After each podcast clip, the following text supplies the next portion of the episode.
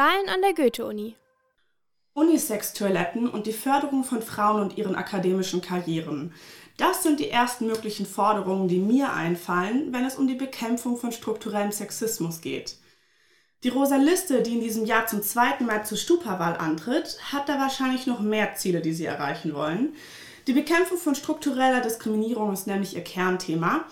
Amanda ist heute bei mir im Studio als Vertreterin der Hochschulgruppe und spricht mit mir über die Rosa Liste und die anstehende Stupawahl.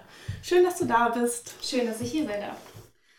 Vielleicht erstmal kurz zur Einordnung von der Rosa Liste. Kannst du mir drei Stichworte nennen, für was ihr denn steht? Ja, wir stehen auf jeden Fall für Antidiskriminierung, wie du schon gesagt hattest. Wir stehen für Inklusion und vor allem für eine neue Sprachpolitik. Okay, danke schön. Ähm, es stehen ja auch noch ein paar andere Gruppen zur Wahl, die sich für Feminismus, Emanzipation und auch generell Antidiskriminierung einsetzen. Wodurch unterscheidet ihr euch denn von den anderen Gruppen? Wir hatten äh, bisher das Gefühl, dass gerade LSBTIQ-Studierende ähm, zwar mitgedacht wurden oder auch direkt. Ja. Kannst du das ganz kurz nochmal ähm, erklären? Ja, der Überbegriff LSBTIQ steht für lesbisch, schwule, trans, inter, bi und queere Personen, beziehungsweise das Plus eröffnet dann eben noch eine Diversität, wo alle anderen geschlechtlichen und sexuellen Identitäten noch mitgedacht werden. Ähm, aber der Überbegriff soll dann erstmal die bekanntesten eben für das ganz normale Verständnis mitdenken. Perfekt.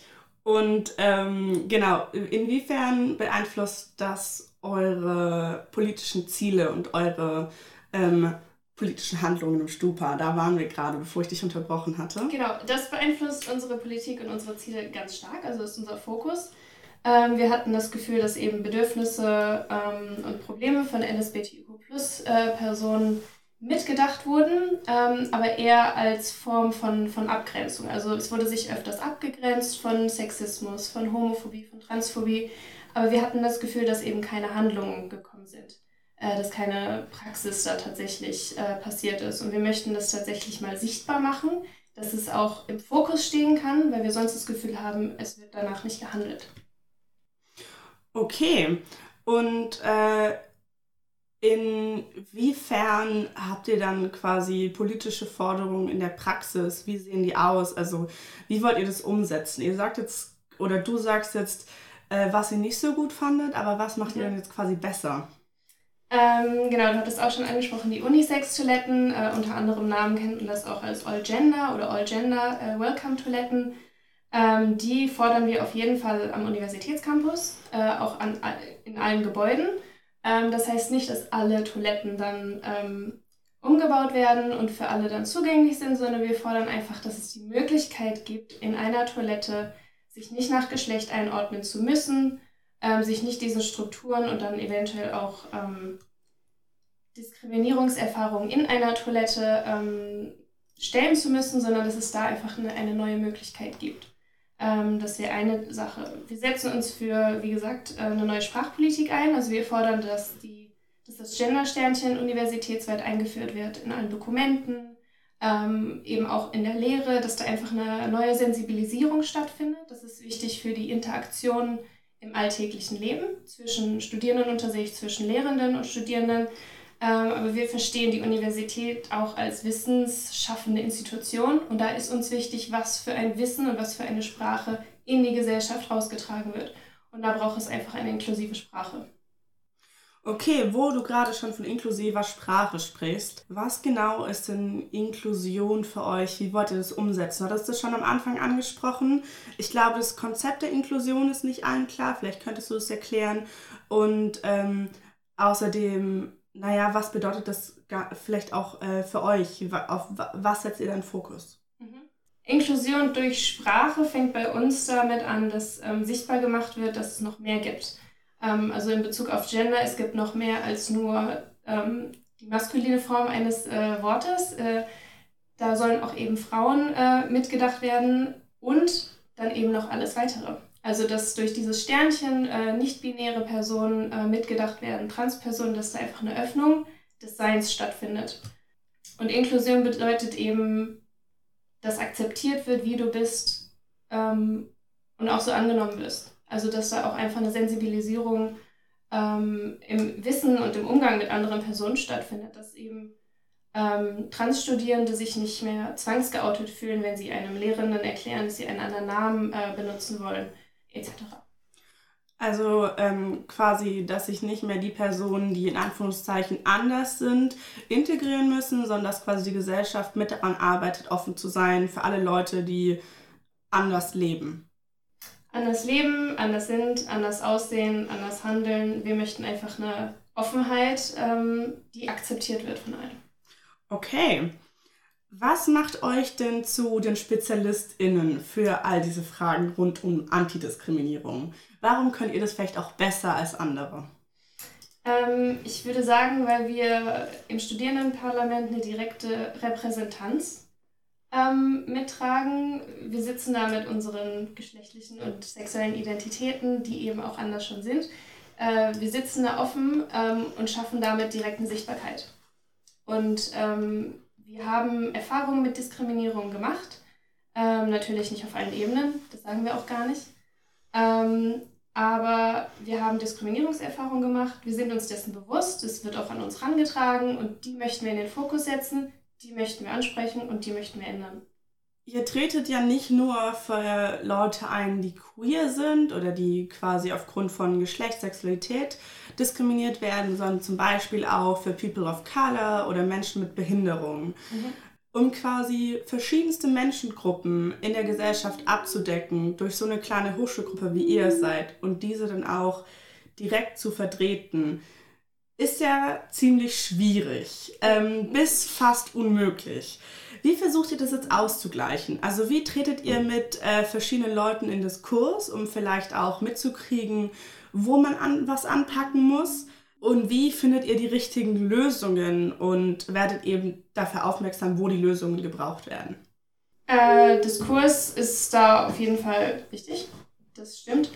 Ähm, wir sind teilweise in autonomen Referaten ähm, vertreten und sind da aktiv im queerfeministischen Schwulenreferat, im autonomen Frauensternchen-Lesbenreferat ähm, oder auch äh, in der Stadtpolitik sind da irgendwie vernetzt. Ähm, und da versuchen wir wirklich Diskurs zu schaffen mit verschiedensten Arten von Leuten. Ähm, und selbst wenn wir da keine Betroffenheit sehen, äh, kriegen wir doch durch diese Aktivismus, äh, ja, durch diesen äh, Zugang zu Aktivismus, kriegen wir die verschiedenen Probleme mit die wir dann auch mittragen wollen. Ihr seid quasi durch andere ähm, politischen Aktivitäten außerhalb auch der Uni vernetzt und bekommt somit quasi verschiedene Debatten mit. Ja, genau. Okay. In der Hochschulpolitik seid ihr ja auf jeden Fall recht neu. Seit einem Jahr habt ihr einen Sitz im Stupa und zu Beginn des Jahres wurdet ihr in Protokollen von, vom Stupa eher selten genannt. Also gehe ich auch davon aus, ihr habt euch eher selten eingebracht. Das wurde aber dann besser im Verlauf des Jahres auf jeden Fall. Man hört oder äh, liest immer mehr von euch in den Protokollen. Mhm. Ähm, musstet ihr euch denn erstmal einleben? Gab es bestimmte Hürden, die euch ähm, vielleicht auch entgegengebracht wurden? Und äh, was hat dann geholfen, um einfach richtig loslegen zu können? Wir brauchten auf jeden Fall eine Weile, um uns einleben zu können. Also andere, alle anderen Gruppen, die im Stupa dann vertreten waren, äh, mit uns zusammen, sind schon seit Jahren dabei die kennen die Strukturen ähm, und da fängt es an, mit der Struktur eine Beschlussfähigkeit festzustellen. Also das sind ja interne ähm, Abläufe, die uns so gar nicht bewusst waren und ähm, wo uns so ein bisschen Einführung geholfen hätte. Ähm, also wir mussten erst ein paar Mal dabei sein, um zu sehen, was für Prozesse ablauf, ablaufen und wie wir uns tatsächlich auch einbringen können und was da auch für ein Umgang miteinander herrscht.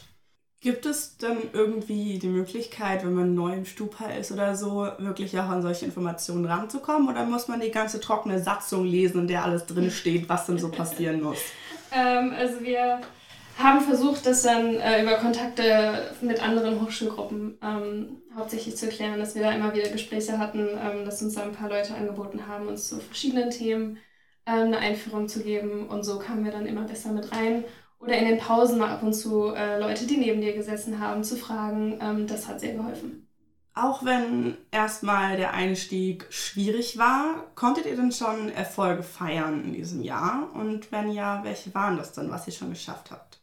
Ja, ähm, ein Highlight von diesem Jahr war tatsächlich, dass wir eine Resolution eingebracht haben äh, gegen die Transdiskriminierung an der Universität und die auch beschlossen wurde im Studierendenparlament. Ähm, und damit wollten wir einfach die ähm, strukturellen oder institutionellen Schranken äh, aufzeigen und auch abbauen, äh, die Transstudierende an der Universität noch äh, zu überbrücken haben. Ähm, ja, da hatte ich schon viel zu genannt, aber ähm, allein schon das Problem des Sprachgebrauchs ähm, hindert viele, ähm, sich einfach zu entfalten. Ähm, es hindert auch daran, sich äh, sicher zu fühlen ähm, und dann eben auch länger Zeit an der Universität zu bringen. Also es hindert sozusagen nicht nur die persönliche Entfaltung, sondern auch die professionelle Entfaltung. Ähm, und mit dieser Resolution gegen Diskriminierung von Transpersonen wollten wir dann nicht nur Druck auf ja, die Universität und das Präsidium ausüben, sondern wir versuchen da auch dann verschiedene Fachbereiche mit in die Verantwortung zu nehmen, ähm, intern auch Strukturen zu verändern und da eine Sichtbarkeit und eine Sensibilisierung zu schaffen. Ähm, das war auf jeden Fall unser Highlight. Ähm, wir haben es auch geschafft, dass bei der Anmietung des Studierendenhauses, ähm, zum Beispiel bei Partys von Fachbereichen, das Awareness-Konzept mit im Mietvertrag steht und auch ähm, mit bedacht werden muss von den jeweiligen Leuten und Partys. Ähm, das ist sehr, sehr wichtig. Ähm, wir haben mit angestoßen, dass sich nochmal neues Konzept äh, überlegt wird zur Zeitung bzw. der Printausgabe, weil wir die ähm, Printausgabe gerne abschaffen möchten ähm, und da sich jetzt auch ein neuer Arbeitskreis gründen musste oder beziehungsweise zusammensetzen musste, der das nochmal neu überdenkt. Okay. Äh, kannst du vielleicht äh, erläutern, ob es schon, also wie eure Resolution gegen Diskriminierung von Transpersonen angekommen ist. Also da gab es ja schon auch, ähm, naja, Leute, die es nicht so gut fanden. Vielleicht besser gesagt, Leute, die es nicht so angenommen haben, dass es auch wichtig ist. Mhm. So habe ich das ähm, in verschiedenen Zeitungsartikeln zum Beispiel gelesen. Ja. Ähm, ich denke, das ist bei allen Themen so, die irgendwie Strukturen verändern wollen. Ähm, und das war uns auch klar. Generell gab es ähm, hauptsächlich positive Resonanz und wir wurden auch sehr unterstützt drin. Das hat uns gefreut. Ähm, die Resolution basiert ja auch auf ähm, Beispielen an Universitäten, wo auch zum Beispiel die ähm, Führung des selbstgewählten Namens schon durchgebracht wurde. Ähm, das hat uns ja den Rücken gestärkt. Ähm, dann gab es natürlich Kritikpunkte, die dann zum Beispiel eine Namensänderung als eher lächerlich empfunden haben, weil dann die Möglichkeit besteht, sich jeden Namen zu suchen, den man möchte und wöchentlich zu ändern. Das ist in der Praxis aber einfach nicht so. Sondern da geht es einfach darum, äh, einen Namen zu wählen, mit dem man auch in die Welt hinausgehen möchte. Ähm, und das wird ja auch auf allen öffentlichen Dokumenten von Universität ähm, festgehalten. Ähm, und deswegen ist es in der Praxis nicht so, dass jeder jede Woche sich einen neuen Namen äh, aussucht, sondern es geht einfach darum, äh, neue Rechte zu schaffen, wo sie noch nicht vorhanden sind, wo sie aber tatsächlich Studierenden helfen können. Ähm, oder auch bei den Toiletten. Es sollen nicht alle Toiletten auf dem Campus geändert werden äh, und umgebaut werden, wie ich schon gesagt hatte, sondern es sollen einfach Möglichkeiten geschaffen werden. Also letztendlich bringt ja so eine Resolution erstmal Forderungen, aber das heißt ja nicht direkt, dass es umgesetzt wird. Konntet ihr quasi schon Erfolg dadurch feiern, dass ähm, was wirklich verbessert wurde? Es ist jetzt eine kurze Zeit, aber mhm. ähm, vielleicht ist ja schon was passiert. Ähm, leider nicht. Ähm, also wir haben damit auf jeden Fall dem Gleichstellungsbüro der Universität den Rücken gestärkt. Ähm, die wurden mittlerweile ja ausgelagert vom Campus, ähm, aber haben es geschafft, in dem Gebäude All-Gender-Toiletten einzuführen. und das ist ja auch ein Beispiel, wo man sieht, eine institutionelle Ebene kämpft dafür und kann es auch durchsetzen. und das müssen wir jetzt einfach nur auch noch woanders am Campus schaffen. Okay. Ähm, Nochmal zu einem anderen Thema, eine andere Forderung von euch. Und zwar in der UTV-Wahlkabine wurde genannt, dass ihr Schutzräume fordert für mhm. Studierende. Mhm. Ähm, was sind das für Schutzräume? Was muss ich mir darunter vorstellen? Also sind das selbstverwaltete Studierende, studentische Cafés oder Orte wie Serendi jetzt oder Stuka am Campus Westend? Oder ähm, sind das Ruheräume? Was soll das sein? Äh, wir haben tatsächlich da eher an eine Art Ruheraum gedacht, beziehungsweise der Frauensternchenraum ist da ein gutes Vorbild für uns. Ähm, also eher ein Raum, den man auch verschließen kann, ähm, also natürlich nicht abschließen, sondern einfach vor der Tür auch ist, äh, die man zumachen kann, in die man erst reingehen muss, was für viele schon eine Hürde ähm, da bietet aber dafür auch einen Schutz für die Personen, die es eben wahrnehmen möchten.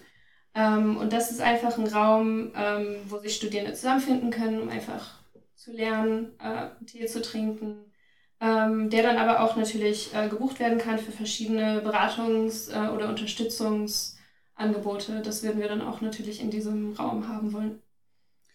Ein Raum oder mehrere Räume an verschiedenen Campi? Ich würde sagen, damit wollen wir erstmal anfangen. Okay. ähm, also gerne natürlich dann, oder beziehungsweise das war unser Fokus, erstmal auf dem Westend Campus, dass da so ein Raum äh, vorhanden ist. Ähm, das queerfeministische Schwulenreferat hat ja seinen äh, Raum hier am äh, Bockenheim Campus und würde den auch zur Verfügung äh, gerne stellen für solche Zwecke. Aber es ist nun mal sehr ausgelagert. Also es ist schon zeitlicher Aufwand, erst den Weg hierher zu machen, ähm, um dann wieder zum Westend Campus zurückzufinden oder zu anderen Campi. Äh, ich meine, Niederrad etc. ist so weit weg, ähm, das ist schwierig, da einfach eine Anbindung zu finden.